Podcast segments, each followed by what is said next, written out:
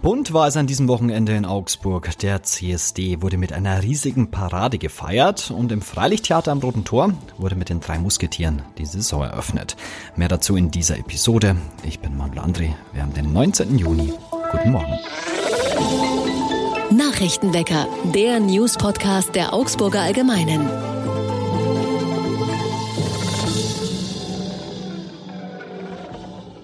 Und das sind unsere Augsburg-Nachrichten. Über 4500 Menschen haben den Christopher Street Day in Augsburg gefeiert. Es war eine sehr bunte, ja, und vor allem auch lange Parade des Christopher Street Days, die am Samstagmittag durch die Innenstadt zog. Sie reichte vom Moritz bis zum Ulrichsplatz. Die Polizei schätzte die Zahl der Teilnehmerinnen und Teilnehmer auf rund 4500.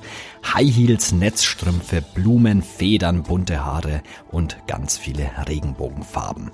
Die Parade war so bunt, wie die Menschheit eben auch ist. Auf dem CSD, der seinen Ursprung in den 70er Jahren hat, wird soziale Akzeptanz und Selbstakzeptanz von Lesben, Schwulen, Bisexuellen, Transgendern und Queeren, ihre Erfolge, ihre Rechte und ihr Stolz gefeiert. So auch am Samstag in Augsburg. Die Parade endete am Rathausplatz. Dort wurde mit einem Bühnenprogramm bis in den Abend gefeiert. Mit dem Musical Die drei Musketiere hat am Wochenende die Freilichtsaison des Staatstheaters begonnen. Man hat ja schon so einiges an skurrilen Fortbewegungsmitteln auf der Augsburger Freilichtbühne gesehen. Das Neueste aber brachte das Publikum am Wochenende völlig zur Begeisterung. Ein Pferd, kein echtes, sondern eines mit viel Liebe zum Detail aus einem Gestell und mit Lumpen zusammengebasteltes. Ausdrucksstark zum Leben erweckt von zwei Statisten, die trippeln, galoppieren, die Zähne blecken und mit dem Ohr wedeln. Das Publikum hat vor Vergnügen gejauchzt.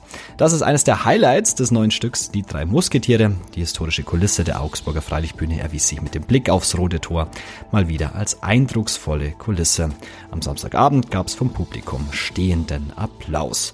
Die ganze Kritik zur Vorstellung gibt es nachzulesen bei uns auf der Seite. Den Link wie immer in den Show Notes.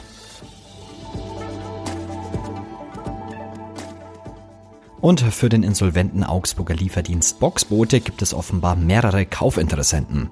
Das meldet jetzt der vorläufige Insolvenzverwalter. Wir führen inzwischen Gespräche mit einigen möglichen Investoren, sagt er. Für die endgültige Prognose sei es noch zu früh, aber das Interesse sei eindeutig vorhanden. Das Insolvenzverfahren soll nach aktuellen Planungen am 1. Juli 2023 eröffnet werden. Bis dahin will der Insolvenzverwalter eine Lösung erreicht haben, um eine Fortsetzung des Geschäftsbetriebs sicherzustellen. Trotz der aktuellen Schwierigkeiten sind die Botinnen und Boten von Boxboote weiter in der Stadt unterwegs und versorgen die Kundinnen und Kunden mit Lieferungen. Neben Lebensmitteln vom Stadtmarkt konnten diese auch zuletzt Einkäufe einer Shoppingtour per Lastenrad kostenlos nach Hause liefern lassen. Mehr Infos zum Thema Boxboote und zum aktuellen Insolvenzverfahren könnt ihr auch im Podcast Augsburg meine Stadt hören. Den Link findet ihr in den Show Notes. Und dann schauen wir noch auf das Augsburg-Wetter. Ja, der Sommer ist nicht mehr wegzudenken aus der Stadt. Auch wenn es heute hin und wieder ein paar Wolken am Himmel gibt, erreichen wir Höchstwerte von bis zu 28 Grad. Am Dienstag ist es ähnlich warm. Gegen Abend könnte dann aber Regen für Abkühlung sorgen. Jetzt müssen wir im Nachrichtenwecker mal wieder über die Pflege sprechen, denn die Kosten steigen, Einnahmen stagnieren, Personal fehlt. Jedem fünften Pflegeheim droht die Pleite. Was das bedeutet, hat mein Kollege Jonathan Lindenmeier recherchiert und darüber wollen wir jetzt sprechen. Hallo Jonathan. Hallo Manu. Ich meine, wir sind ja junge Menschen. Was geht uns eigentlich die Pflege an? Naja, das Problem ist, dass das irgendwie ein System ist, das heute schon nicht so wahnsinnig gut funktioniert an einigen Stellen, ähm, wie man an insolventen Pflegeheimen sieht. Ähm, aber durch den demografischen Wandel ist die Wahrscheinlichkeit hoch, dass das in Zukunft einfach noch viel größere Probleme mit sich bringt, weil einfach immer mehr Leute pflegebedürftig werden und immer weniger Leute das finanzieren können. Wie dramatisch ist die Lage denn aktuell? Also im letzten Jahr haben in Deutschland 146 Pflegeheime geschlossen. Das ist quasi jeden zweiten Tag ein Pflegeheim, das schließt. Und laut Erhebungen ist es so, dass aktuell so etwa jedes fünfte Pflegeheim in den roten Zahlen ist. Ähm, also es sind schon relativ viele, die da insolvenzgefährdet sind und eventuell schließen müssen. Warum hat sich die Lage denn so verschlimmert? Also grundsätzlich sind die Probleme in der Pflege relativ ähnlich wie in anderen Branchen auch. Die Kosten steigen durch Inflation, durch hohe Energiepreise. Das Problem ist aber, dass sie es nicht wie zum Beispiel im Einzelhandel an die Kunden oder in dem Fall an die Klientinnen und Klienten weitergeben können, sondern es werden Verträge ausgehandelt mit den Kassen, die ähm, die Pflege in der Regel bezahlen, auch wenn es einen Eigenanteil gibt. Und da lässt sich einfach schwer auf solche kurzfristigen Änderungen wie hohe Energiepreise reagieren, weil man immer neue Verträge erstmal aushandeln muss. Das zweite Problem, die Pflegeheime finden kaum noch Personal. Und wenn du, wenn die Pflegeheime weniger Personal haben, können sie auch weniger Betten anbieten. Ähm, aber die Kosten, also es kommen weniger Einnahmen rein, die Kosten bleiben aber relativ gleich, weil sie die Miete trotzdem bezahlen müssen, trotzdem Heizung bezahlen müssen, trotzdem Reinigungskräfte, trotzdem Köche. Ähm, und so bleibt halt unterm Strich einfach weniger oder halt gar nichts übrig. Gibt es denn Zahlen, was kostet ein Pflegeplatz aktuell? Ähm, also der Eigenanteil, der auch in den letzten Jahren immer weiter gestiegen ist, lag in Bayern so etwa bei 2300 Euro im Monat, wobei das auch zum letzten Jahr um etwa 7 Prozent gestiegen ist. Was kann man denn tun oder was will die Politik tun, dass sich da was ändert? Das ist ein bisschen schwierig. Ähm, die Gesundheitsminister, also sowohl Klaus Holleczek als auch äh, Karl Lauterbach, ähm, appellieren dann immer wieder an die Pflegekassen, dass sie ähm, den Pflegeheimen mehr Geld zur Verfügung stellen soll. Gleichzeitig appellieren sie an die Pflegeheime, dass sie bessere Arbeitsbedingungen schaffen müssen. Ähm, aber sie haben nicht, es scheint ein bisschen, als hätten sie nicht wirklich eine Idee, weil das Problem ist eben auch, dass sie nicht Teil dieser Verhandlungen sind und eigentlich nur zuschauen können und immer nur ermahnen können, aber nicht wirklich ähm, in diese Verhandlungen eingreifen können. Was Klaus Holleczek noch fordert, ist, dass man den Beruf insgesamt attraktiver gestalten muss. Ich glaube, das ist eine Forderung, die man häufiger hört, aber scheint nicht so wirklich funktioniert zu haben in den letzten Jahren. Du hast ja das Thema auch kommentiert. Was ist deine Meinung zur aktuellen Pflegesituation?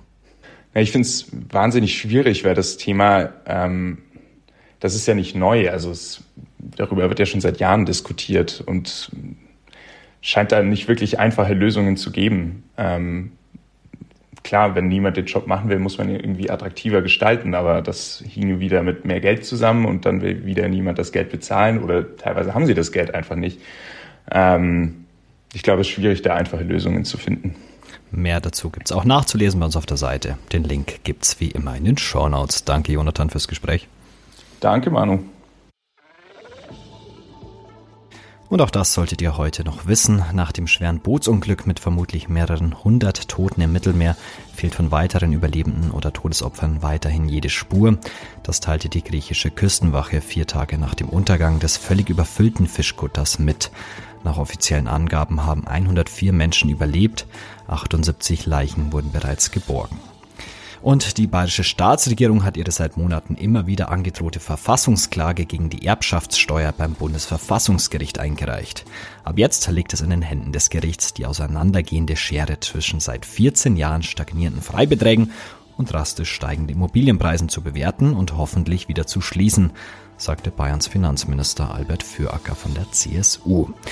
Den Angaben zufolge war die Klageeinreichung bereits am Freitag erfolgt. Und zum Abschluss heute müssen wir noch über Schwäne reden, die Drogen nehmen. Der SWR berichtet über Schwäne in der Slowakei, die sich über Mondfelder hermachen. Bis zu 200 Tiere wirkten berauscht, torkelten umher und konnten nicht mehr abheben. Jetzt kommt noch dazu, die Schwäne kommen vom Stoff nicht mehr weg und richten mit ihren Drogenpartys tatsächlich auch Schäden an. Tierschützerinnen und Tierschützer bringen die Vögel zwar in eine Art Entzugsklinik, dort werden die Plätze aber knapp. Die Bauern dürfen aber die geschützten Tiere nur mit Händeklatschen vertreiben, weil sie ja geschützt sind. Fürs nächste Jahr hat sich ein Bauer schon eine Lösung für das skurrile Drogenproblem überlegt. Er will künftig Raps anbauen und nicht mehr Mohn. Das ist wohl die einfachste Lösung, um weg vom Stoff zu kommen. Damit euch einen guten Start in die Woche. Wir hören uns morgen wieder. Ich sage noch Danke an Jonathan Lindmeier für das Gespräch. Euch danke fürs Zuhören. Augsburg. Nachrichtenwecker ist ein Podcast der Augsburger Allgemeinen. Alles, was in Augsburg wichtig ist, findet ihr auch in den Show Notes und auf augsburger-allgemeine.de.